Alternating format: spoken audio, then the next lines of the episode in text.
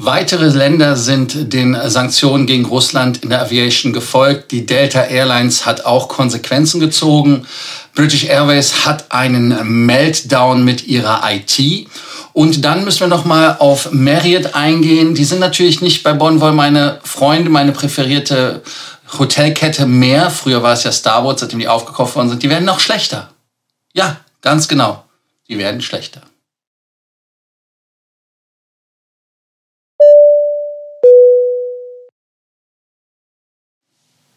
Mein Name ist Lars Korsten und ich bin hier, um euch mehr Meilen, mehr Punkte und vor allem mehr Status zu bringen, euch durch die schwierigen Zeiten zu navigieren, wenn es um die Punkte und den Status geht.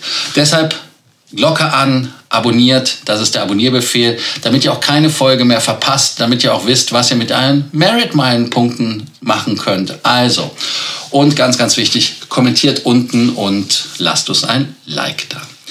Das erste Thema Hashtag Close the Sky. Polen, Tschechien, Bulgarien haben den Luftraum für die Aeroflot beziehungsweise auch für alle anderen russischen Fluggesellschaften gesperrt. Damit wird es immer schwieriger für die russischen Fluggesellschaften Richtung Westeuropa zu kommen.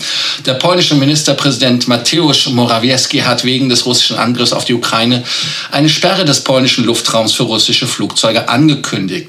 Tschechien will ebenfalls russische Fluggesellschaften aus ihrem Luftraum verbannen. Also insofern ist man da ganz knallhart. Der Nachrichtensender TVN24 hat gesagt, dass der Regierungssprecher Peter Müller sogar ab Mitternacht ein Gesetz machen will, damit das wirksam ist. Also insofern äh, wird es für die Russen immer enger. Was auch problematisch ist, ist natürlich auch, die Engländer haben angefangen. Man hat ja auch den, ja, den, den, die, Effekte gesehen. British Airways darf nicht mehr über Russland fliegen. Nach Schätzung der Vereinten Nationen sind 100.000 Menschen auf der Flucht. Und das ist natürlich für die Russen ein Riesenproblem, da jetzt gesichtswahrend auch herauszukommen.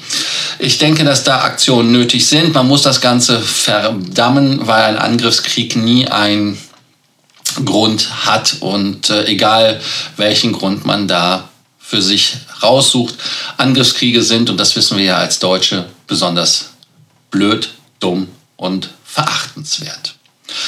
Ja, ähm, ich hatte gestern die Frage in dem, äh, in, unten in den Show Notes drunter in der Kommentarspalte, was das für SkyTeam bedeutet. Und zwar, ob das SkyTeam Aeroflot ausstoßen wird, beziehungsweise die S7 sind ja auch bei der OneWorld, also inwieweit es da irgendwelche Seitwärtsbewegung von den Allianzen gibt. Und Delta hat als erstes reagiert und hat das Codeshare Agreement ganz knallhart, also mit sofortiger Wirkung gesperrt. Und äh, das heißt also, man hat einfach diese Codes auch von den Aeroflot äh, Operated Flights, wie es so schön heißt, weggenommen. Aeroflot äh, fliegt zum Beispiel mit Delta Flugnummer von Los Angeles und JFK nach Moskau. Und ähm, man möchte auch keine Flüge mehr Richtung Ukraine oder Russland machen. Ich weiß gar nicht, hatten die Flüge überhaupt in die Ukraine oder Russland? Ich glaube es eher nicht, aber egal. Ähm, man ist bei der Sky Team und ähm, andere Mitglieder, die bei der SkyTeam sind, Czech Airlines, Garuda, Indonesia, Kenya Airways, KLM, Korean, ähm, Air France und so weiter, China Eastern sind einige, die wollen ähm, das dann vielleicht eventuell auch unterbinden.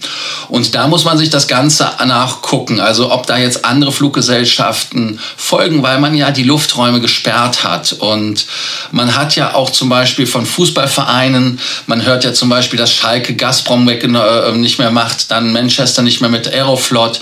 Und damit ist das halt ein Riesen Problem für die Fluggesellschaften. Aber ich glaube, ähm, dass da noch nichts passieren wird, weil die SkyTeam hat zum Beispiel verlautbaren lassen, dass man die Situation sich ganz genau anguckt und guckt, wie sich das entwickelt.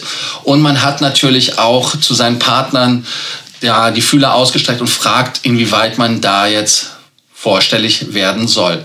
Glaubt ihr, dass das ein eine gute Idee ist oder wie soll das weitergehen, ähm, wenn man sie weiter isoliert? Ist das etwas, was Sinn macht?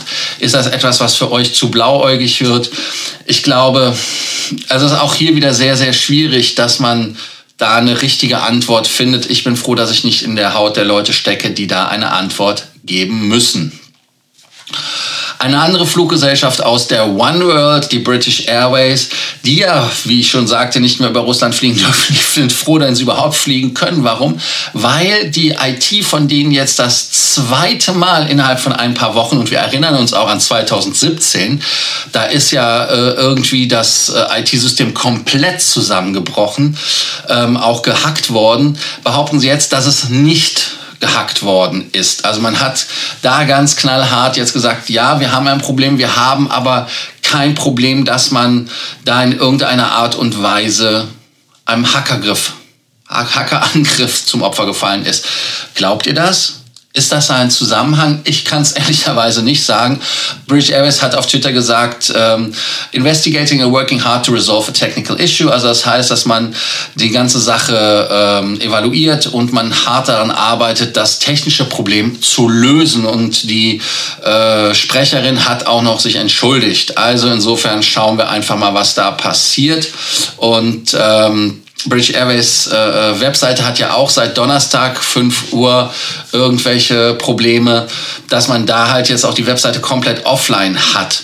2017 hatte ich das schon erzählt, da gab es ja auch eine tagelange, äh, tagelange Ausfall der IT und ähm, das war das Problem, dass ein, ähm, ja, ein Outsourced IT Contractor, wie das so schön heißt, also ein Dienstleister, einfach den falschen Stecker gezogen hat und ähm, das kann passieren. Das, das Data Center, das gehört der Airline, die haben sich darum gekümmert, aber irgendwie war das ein Problem. Und dann haben sie auch noch ähm, ein Jahr später gesagt, dass Hacker 380.000 Passagierdaten gestohlen haben und man hat da auch eine harte Strafe für bezahlt.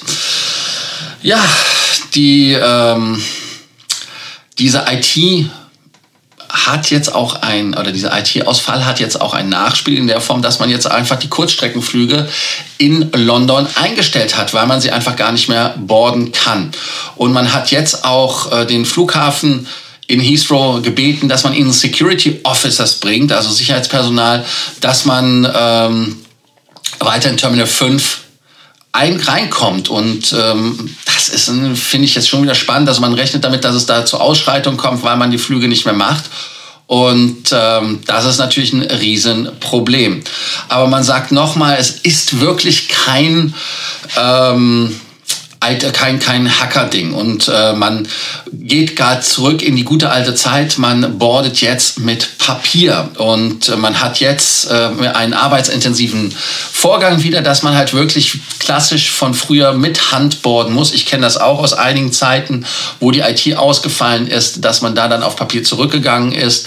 Aber man hat jetzt halt, wie gesagt, das Problem, dass man nicht möchte, dass der Flughafen überfüllt wird und äh, man arbeitet an dem Problem, dass man das gelöst bekommt. Also insofern, da hoffe ich, dass die British Airways in die IT etwas mal investiert, dass da natürlich ähm, das Problem irgendwann mal gelöst ist und dass da wirklich kein Hackerangriff ist. Schreibt doch einfach unten, ob ihr mit der British Airways fliegen wolltet, ob ihr auf der Seite schauen wolltet, ob ihr was buchen wolltet, ob ihr keinen Zugang bekommen habt, wie bei euch die Lage ist da draußen, was ihr von British Airways haltet in dem Thema. Ist das von denen professionell gelöst oder ist das etwas, wo ihr sagt, ja, hausgemacht, hausgemacht und äh, zeigt dann auf die Lufthansa, sagt, verkauft eure IT nicht, ähm, das macht nur Probleme. Also insofern hoffen wir, dass das Problem bald gelöst ist. Eine Pressemitteilung der Marriott Bonvoy. Marriott Bonvoy, ihr wisst, ich bin bei denen Lifetime Titanium und trotz meiner meines hohen Status und ich musste halt für den Status nichts tun. Und ich musste ehrlicherweise gestehen, wenn ich für den Status bei Marriott was tun müsste, ich würde ihn auch nicht mehr mir erschlafen. Hat Marriott jetzt dem Ganzen die Krone aufgesetzt und hat nochmal gezeigt, hast du ein Programm, was schlecht ist, machst du es noch schlechter und jetzt machst du es doch richtig schlechter. Man hat jetzt einfach ab 29. März eine Umstellung auf flexible Einlöseraten für Marriott Bonvoy-Punkte und ersetzt die bisherigen Tarife für die Nebensaison, Standard- und Hauptsaison. Das heißt also, für die Mitglieder werden die Preise für die flexible Punkteeinlösung schrittweise am 29. 30. März 2022 in Kraft treten. Bis dahin hat halt das aktuelle System seine Gültigkeit. Man muss halt einfach gucken, dass man sich ja, ähm, mehr an den Hotelpreisen orientiert, sagen sie. Aber damit ist es das, ist, das ist, das nimmt ja den ganzen Spaß an der Sache weg, dass man da halt irgendwelche Speedspots findet. Und man hatte halt Nebensaisonstandard und Hauptsaison, das war schon auch irgendwie blöd, weil man da auch wieder so eine Bandbreite hat. Das ist das, wo übrigens Hyatt mit gerade anfängt. Merit hört damit auf. Man sagt jetzt, man hat jetzt noch mehr Flexibilität beim Einlösen und äh, die Mitglieder, die einem an einem Hort mit höherer Verfügbarkeit reisen möchten, können davon ausgehen, dass sie weniger Punkte benötigen. Wenn der Zielort zu den gewählten Zeiten stärker gebucht ist, kann die einzulösende Punktezahl höher sein. Ja, was ein Quatsch. Ja, also, ähm, also ich finde das Thema komplett Banane und ähm, man muss halt einfach gucken, was da passiert. Bei einer geringen Anzahl von Hotels werden die Grenzwerte bei der Punkteeinlösung höher liegen als die aktuellen. Dies entspricht etwa 200 Hotels und weniger als 3% des Portfolios. Und ähm, man kann innerhalb dieser Gruppe 40 Hotels während der Hauptsaison Hauptreisesaison über die Grenzwerte der ehemaligen Kategorie 8 ansteigen. Dies deckt sich mit unserer jährlichen Bewertung der Einlöseraten und für diese 200 Unterkünfte erhöht sich, und das ist deren Aussage in dem Pressetext, Text, die äh, Preisspanne 5.000 bis 30.000 Punkte pro Nacht. Merkt ihr es noch? 5.000 bis 30.000 Punkte pro Nacht. Also unglaublich. Und ähm, man kann jetzt im Anhang natürlich gucken, welche Hotels das sind. Ähm, Habe ich das jetzt mal gemacht? Ich kann das mal für euch tun. Ich, ich ziehe mir mal, mal kurz die Liste, ähm, was da für Hotels sind.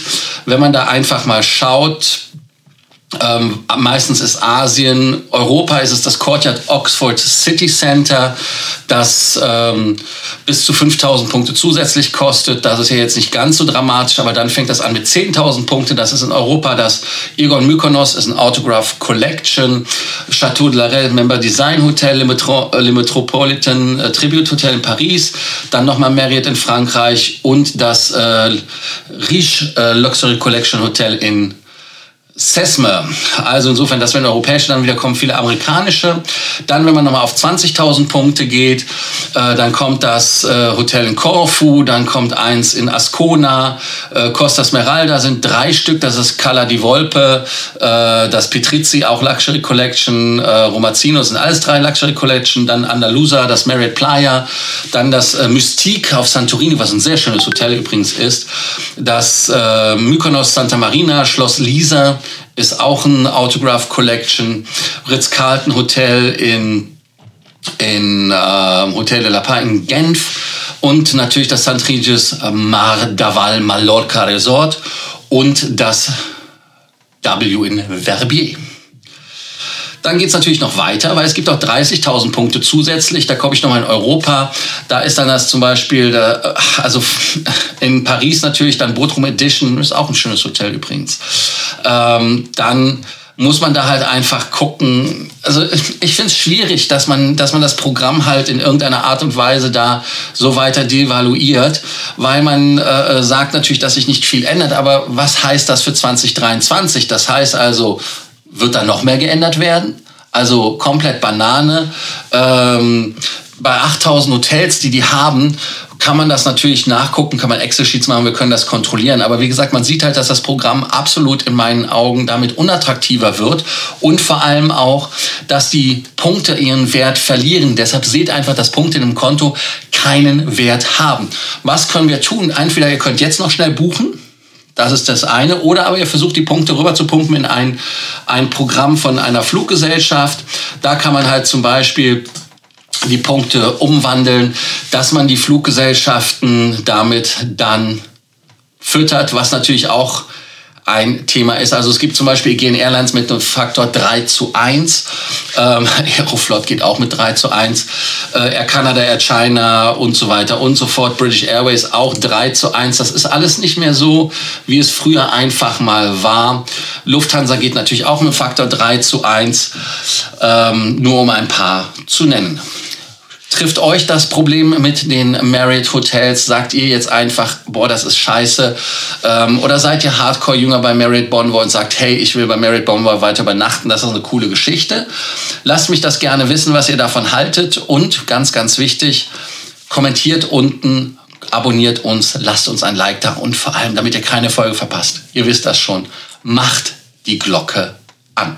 Danke, dass ihr heute wieder dabei wart bei der Folge 57 von Frequent Traveler TV Take Off und morgen wieder eine neue Folge und stay tuned. Mario kommt wieder. Ja, ganz genau. Mario hat versprochen, dass er morgen zur Sendung kommt. Machen wir das Lufthansa Group Update und ich freue mich besonders drauf, weil wir viele Themen haben, die wir besprechen können, müssen und vor allem auch, wo wir gucken müssen, was es gibt. Und wir nehmen morgen noch eine Folge auf mit den Miles and More Meilen Highlights. Die werden wir natürlich pünktlich am 1. März für euch auf YouTube bereitstellen. Deshalb vergesst nicht die Glocke an. Wir werden diese Folge wahrscheinlich in der Nacht schon online stellen oder vielleicht früh morgens. Ich weiß es noch nicht ganz genau, weil da gibt es eine Überraschung.